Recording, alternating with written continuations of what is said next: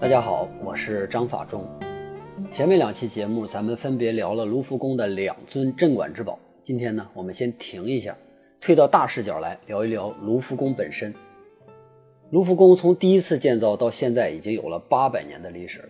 从最开始的一个宫房要塞，到后来的皇宫，再到后来一半办公一半展出，直到一九八九年，卢浮宫才成为我们今天的样子。这八百多年里，卢浮宫随着法国的历史起起落落，经历了无数风雨。那海量无价的藏品背后，有着很多让人心酸也侧目的故事。现在已经没有人完全明晰每一件藏品是怎么样来到卢浮宫的。但是从历史上来看，藏品的汇集呢，大概可以分成三个时期。第一个时期是十七世纪，那是法国历史上最辉煌的世纪之一，他们成为了欧洲霸主。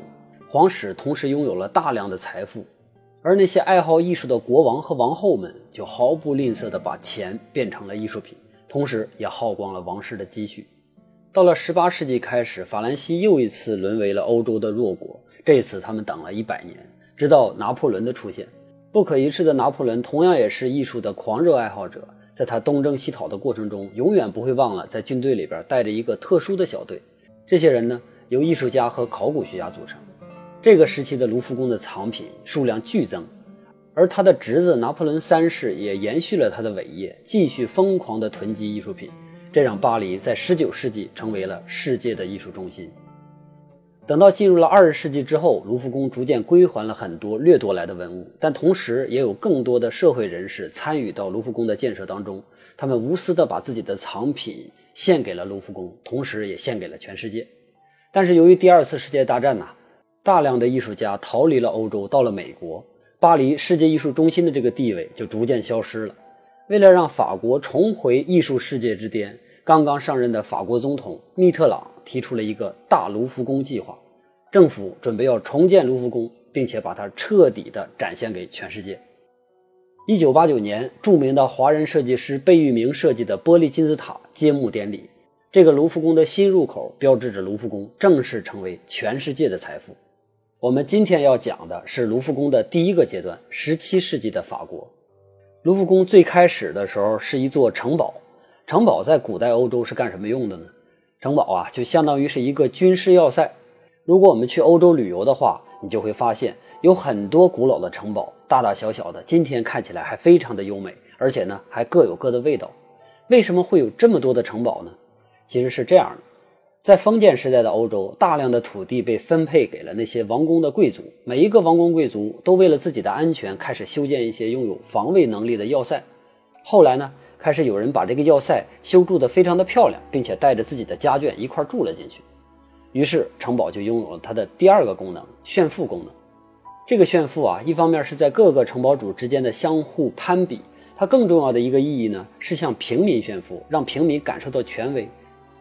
每当一个地区的平民看到贵族城堡的时候，总是感觉到望而生畏。这就是为什么同时期欧洲的农民起义要比我们中国少的原因之一，并不是因为欧洲的农民活得比我们当时的农民滋润，而是他们没有能力和贵族去抗衡。在欧洲，战争这个东西只是贵族们之间玩的游戏。卢浮宫就是这样被修建起来的一个大城堡。最开始啊，是法兰西国王腓力二世修建的。目的只有一个，就是保护巴黎。没办法，因为腓力二世在位期间，那个时候的法国真是太惨了。之前的几百年里边，法国就是欧洲最大的一个软柿子，东南西北全都是敌人。东边呢被德国、奥地利欺负，西边呢被西班牙牵制，北边有西班牙和英国都来插一脚，南边呢自己手下的那些贵族们还不老实。我刚才用的这些国家名都是现在的名字，其实并不严谨啊，只是为了方便大家对应。现实情况就是，等到腓力二世上台的时候，法兰西自己能掌控的法国领土都没有英国人掌控的大，甚至连法兰西人民都不拿自己的祖国当回事儿。就在这种情况下，你别说艺术了，卢浮宫要是能摆几个像样的桌子就算不错了。最开始修建的卢浮宫就是一个大兵营加战俘营，只有少量的地方用来储藏皇家的财宝。但是法国的时代马上就开始了，先是腓力二世，然后就是他的几个继任者，他们在欧洲。左冲右突，终于恢复了法国的荣耀。虽然他们的王朝很快又陷入了沉沦，但是他们给法国带来了一个新的气象，这就是民族的认同感。到了一百年之后，查理五世重新修建了卢浮宫，并且把皇室正式搬到这儿。不过还没来得及太享受，英法的百年战争就开始了。这次法国比以往输得更惨，国王带着家眷逃出了巴黎。眼看着法国就要亡国的时候，法兰西的民族精神就起到作用了。一个农民女孩以法兰西的名义组织民兵对抗英国侵略者，她的反抗以及她的牺牲，不仅为她赢得了天主教圣人的名号，也同时为法兰西赢得了一线希望。我估计咱们大伙儿能猜出来她是谁了，她就是圣女贞德。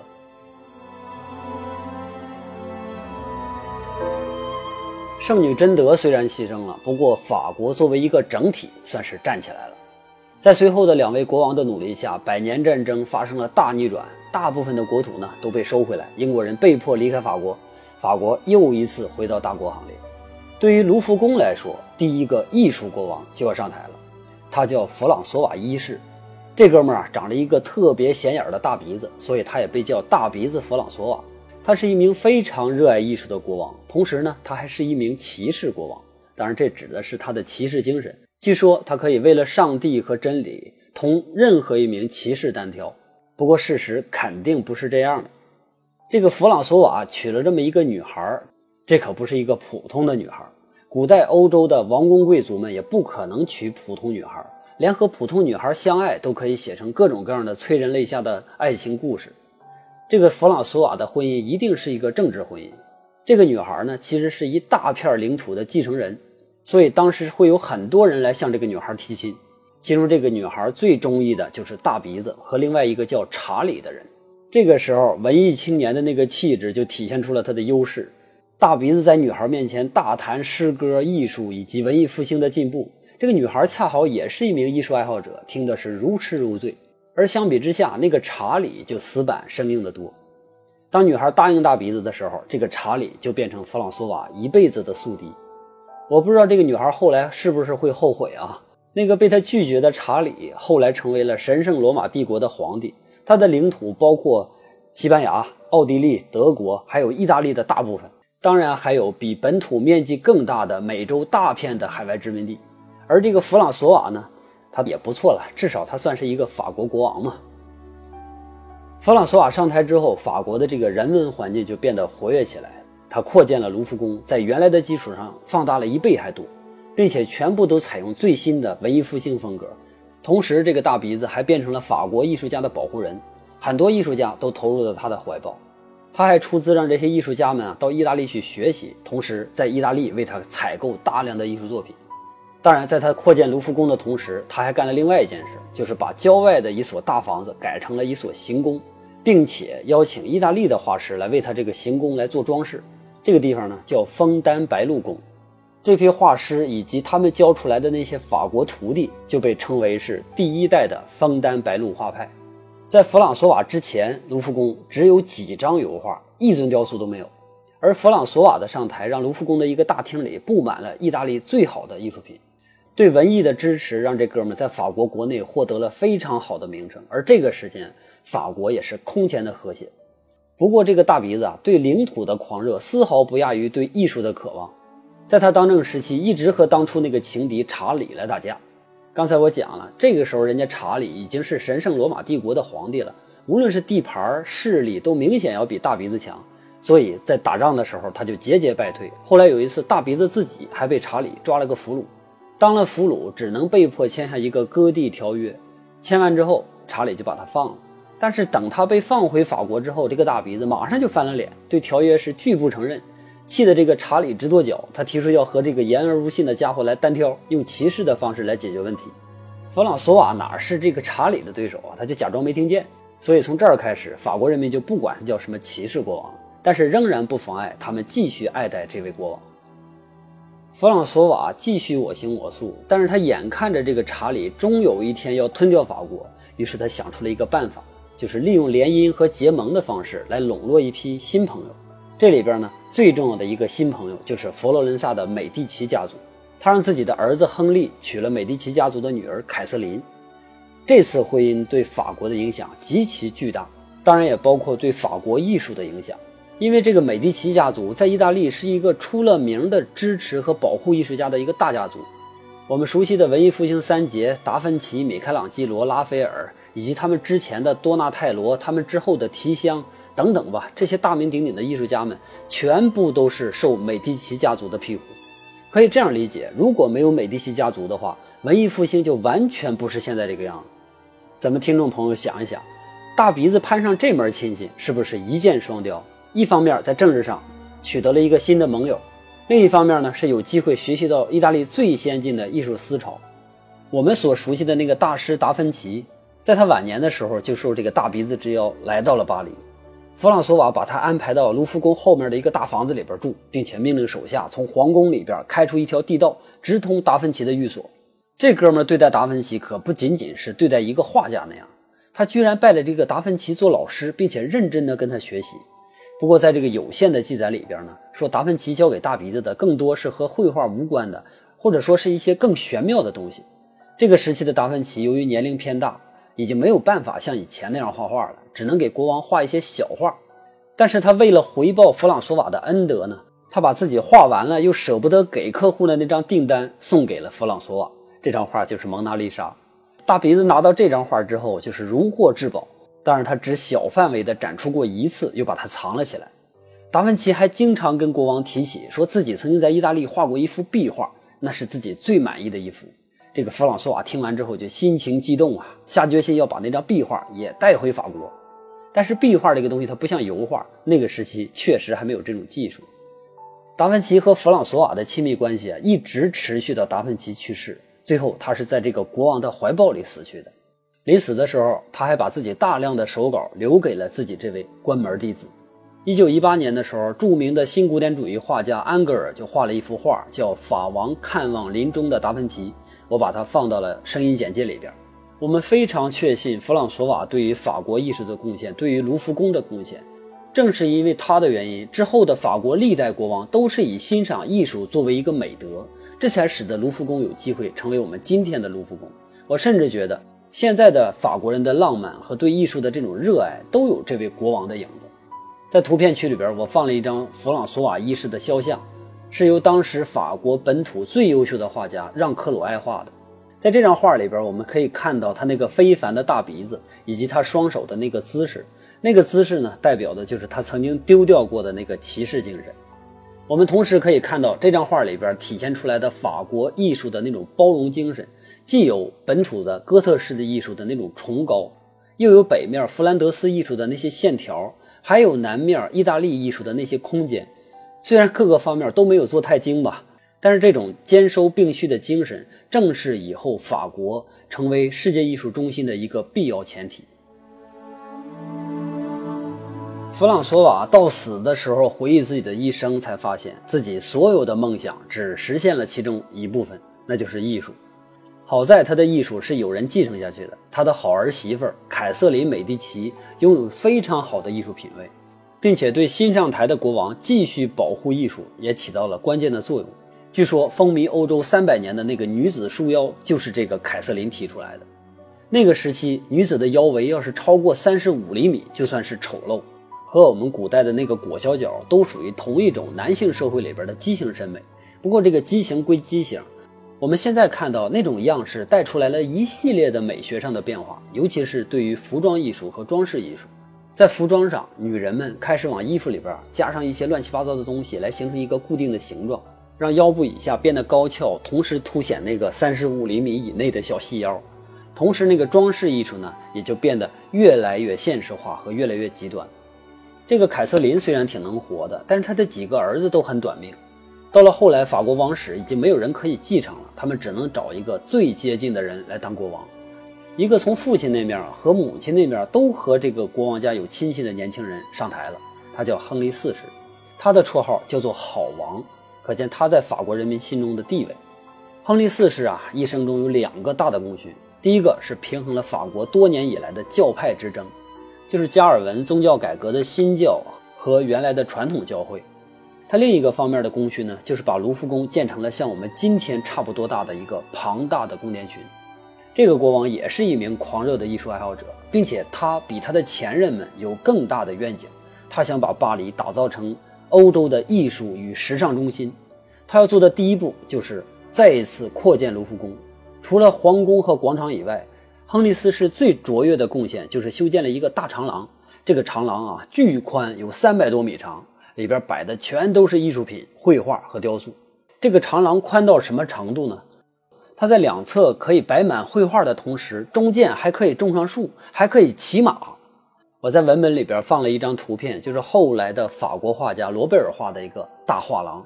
这个画家就喜欢表现这个主题，画了好多张，有修建中的大画廊，有展出中的，还有画家们进来临摹的。还有他假想中大画廊被毁的，他的作品层次虽然不是很高，但是对于研究卢浮宫来说倒是有很大的价值。在17世纪初期，所有有幸来到这个皇宫的人都会被带到这个大画廊来参观一番。据说亨利四世是一个一辈子没洗过澡的人，他的情人呢必须得喷大量的香水才敢跟他接触。不过他还是选对了炫耀的方向，因为没有比艺术品更能说明一个皇室的品味和辉煌的东西了。亨利四世和之后的路易十三、路易十四掌管的法国继续用艺术来武装着他们的王宫，而此时比绘画和雕塑更能展示无上的王权以及王室力量的是那些不太经意之间就显露出来的奢华和炫耀，比如说地毯、挂毯、家具、餐具、花瓶等等吧。这些日常用品现在被赋予了一个新的高度。如果仅仅是给一个杯子镶金这种事儿，那太 low 了。他们要的不仅仅是奢侈和昂贵，更重要的是在奢侈和昂贵的同时，他还考究。这种考究有的都能达到令人发指的程度。当然，如果我们只靠想象的话，我们很难还原一个国王的品味和财富。好在卢浮宫有这么一个展厅，它专门为我们呈现了这个世纪的装饰艺术。美这个东西是不会说谎的。我们通过了解这些装饰艺术，就能领略到那个浮华的帝国时代。首先，我们先看一个小盒子。这个小盒子的主人是路易十三的王后，路易十四的母亲叫奥地利的安娜。大仲马的经典小说《三个火枪手》就是描写了关于她的故事。不过，这个故事啊归故事，真实的历史和小说相差甚远。比如说，在小说里边，那个大坏蛋红衣主教黎塞留，现在呢被认为是法国的骄傲，他是法国历史上的一代名相，他的名声甚至和后来的俾斯麦、丘吉尔是一个水平的。卢浮宫的一个馆还就以他的名字来命了名。小说里边的人物虽然有一些错位，但是对于宫廷内部的描写却是非常的准确和细致。我们从安娜的这个小盒子就能察觉到当时皇室是怎么对待“考究”这两个字的。这个盒子有二十多厘米高，四十多厘米长，三十多厘米厚，最里边呢是木质的结构，在这层柚木骨架的外面包裹了一层蓝色的绸缎。在这个蓝色绸缎外边呢，就是我们可以看到的那个用金丝镶嵌的艮勺花纹。这些艮勺花纹啊，来源于古希腊时期的科林斯式的装饰，后来又被罗马式和哥特式沿用。到了文艺复兴之后，欧洲又开始大量的应用它的变体。今天，它仍然是我们口中常说的那个欧式装饰的主体。十七世纪的时候，由于装饰风格需要更唯美、更复杂，这种艮勺的叶子呢？就被改编成各种各样的样式，出现在艺术品当中。同时，它唤醒了人们对自然的一种爱慕。和它一起出现的，经常会有一些小动物啊，或者是鸟类。当时人们把这个叫做自然主义装饰。当然，这都是因为贵族们渴望足不出户就能享受到大自然的风光。自然主义也被认为是巴洛克的一种装饰风格。它和它的母体巴洛克风格是相得益彰的。巴洛克风格呢，不仅仅在装饰品上。它在雕塑、绘画、音乐，甚至文学上都有体现。它的大概特点就是华贵、繁琐、热情、富有想象力。我们仔细看一下这个小盒子，大家会发现它的花纹里边有几条主要的藤蔓。其实这个呢是它整个的金丝的框架，其余所有的金丝叶子都是围绕着它们来形成的装饰，然后用焊接的方式把这些小叶子固定在这个框架之上的。这个工艺啊，非常的繁琐和精细。那个时候没有工业铸模，所以每一片微小的叶子都是用金线一丝一丝的做出来的。它的做法呢，有点类似于我们的刺绣。等做完这些小细节之后，再把它小心翼翼地焊接到主体的框架上。只要稍有不慎，就会烧毁里边那个绸缎。而这样精细的工作，一个金匠每天也就能做几厘米的大小，所以我们才会站在他面前惊叹他的不可思议。除了精湛的工艺以外，更重要的是它整体的设计，金丝的粗细，叶子的疏密，露出里边蓝缎子的多少，都必须在大工匠的控制之中。由于它非常的精美，又能体现贵族的气质，所以这种风格在整个欧洲都非常流行。法国自古以来都是欧洲手工艺的一个主要产区。这些法国的工匠们不知道做了多少个类似的盒子，但是他们把最好的献给了自己的王后。除了民间有大量的手工作坊之外，卢浮宫的长廊里也有很多皇家作坊。这些作坊里边包括细工木匠、金银匠、制造挂毯和地毯的、宝石雕刻的，还有马赛克作坊等等等等。所有这些大工匠们都住在了卢浮宫里，由国王来出资保护。在王室雄厚财力的支持下，他们有机会制造出各种不可思议的物品，而这些工艺品则由国王来代理、赏赐或者是赠送给其他的王公贵族。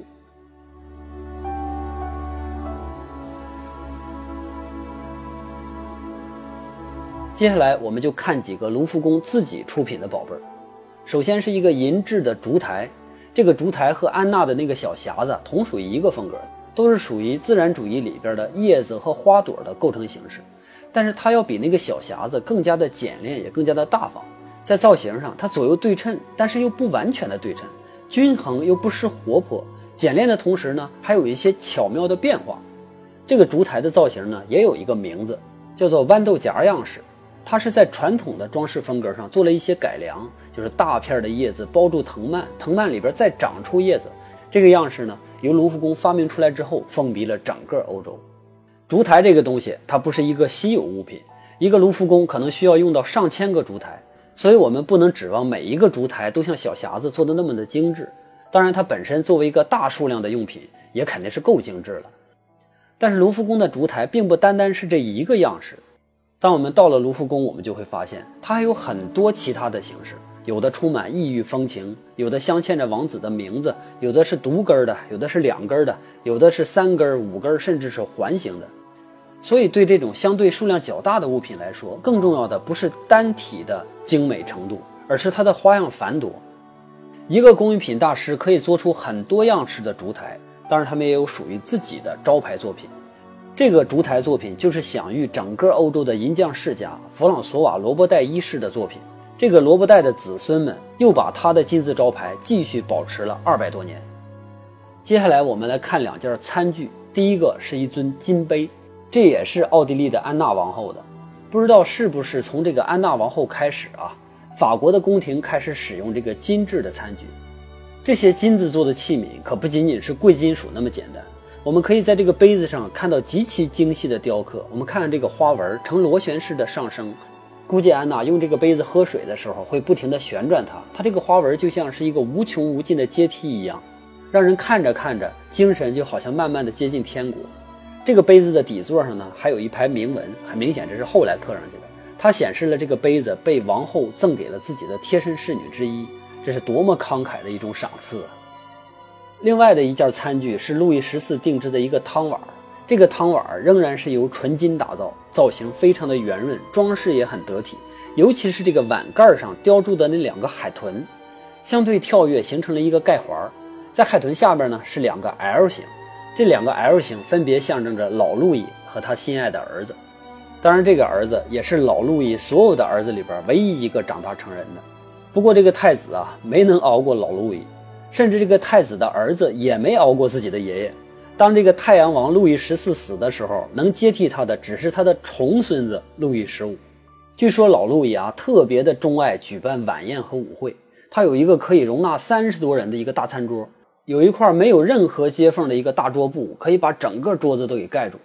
在这个桌布上面呢，就摆着各种规格的餐具，分别对应着不同级别的客人。只有王室成员才允许用纯金的。而王公贵族呢，只能用镀金的；一些普通的客人呢，只能用银制的。这些规格非常的繁琐，而且非常的精确。在这个大桌子的中间呢，就摆着各种各样的烛台，把整个房间照得锃亮。而那些贵金属的餐具，在这无数的烛光下辉映。大家想一想，那个场面有多美！路易十四的每一个晚宴都极其的注重形式，要有宴前的宣誓、祈祷以及聆听国王的教诲。等到所有的这些工作结束之后，一顿奢华的法式晚餐终于开始了。第一轮菜是汤，各种口味的汤。等到大家喝完了之后，侍从撤掉大家的餐具，为客人重新上一套一模一样的新餐具，然后呢，递给客人热毛巾，大家来擦手。这个过程正好是国王举杯的时候。第二道菜一般都是杂烩，有香肠啊、小点心啊等等等等。等吃完了之后，侍从们再重复一遍换餐具、递毛巾的过程。第三道就是正餐了，一般都是肉类和一些解油腻用的水果切片儿。再之后就是飞禽鱼类，等到最后的两道菜是蔬菜沙拉和水果。如果我们认为这些水果就是洗洗端上来的话，那就错了。这些水果是被精心的制作过的，有的时候你都甚至认不出来它是水果。等到所有这一切完事之后，国王就会带着宾客们参观走廊里边的新艺术品。等最终食物消化的差不多之后，就要开始更加辉煌的宫廷舞会。说完上面这段，我自己都有点饿了。这顿吃的实在是太过瘾了，我就是想给大家形容一下，在帝国时代的鼎盛时期，法国宫廷的那种状态。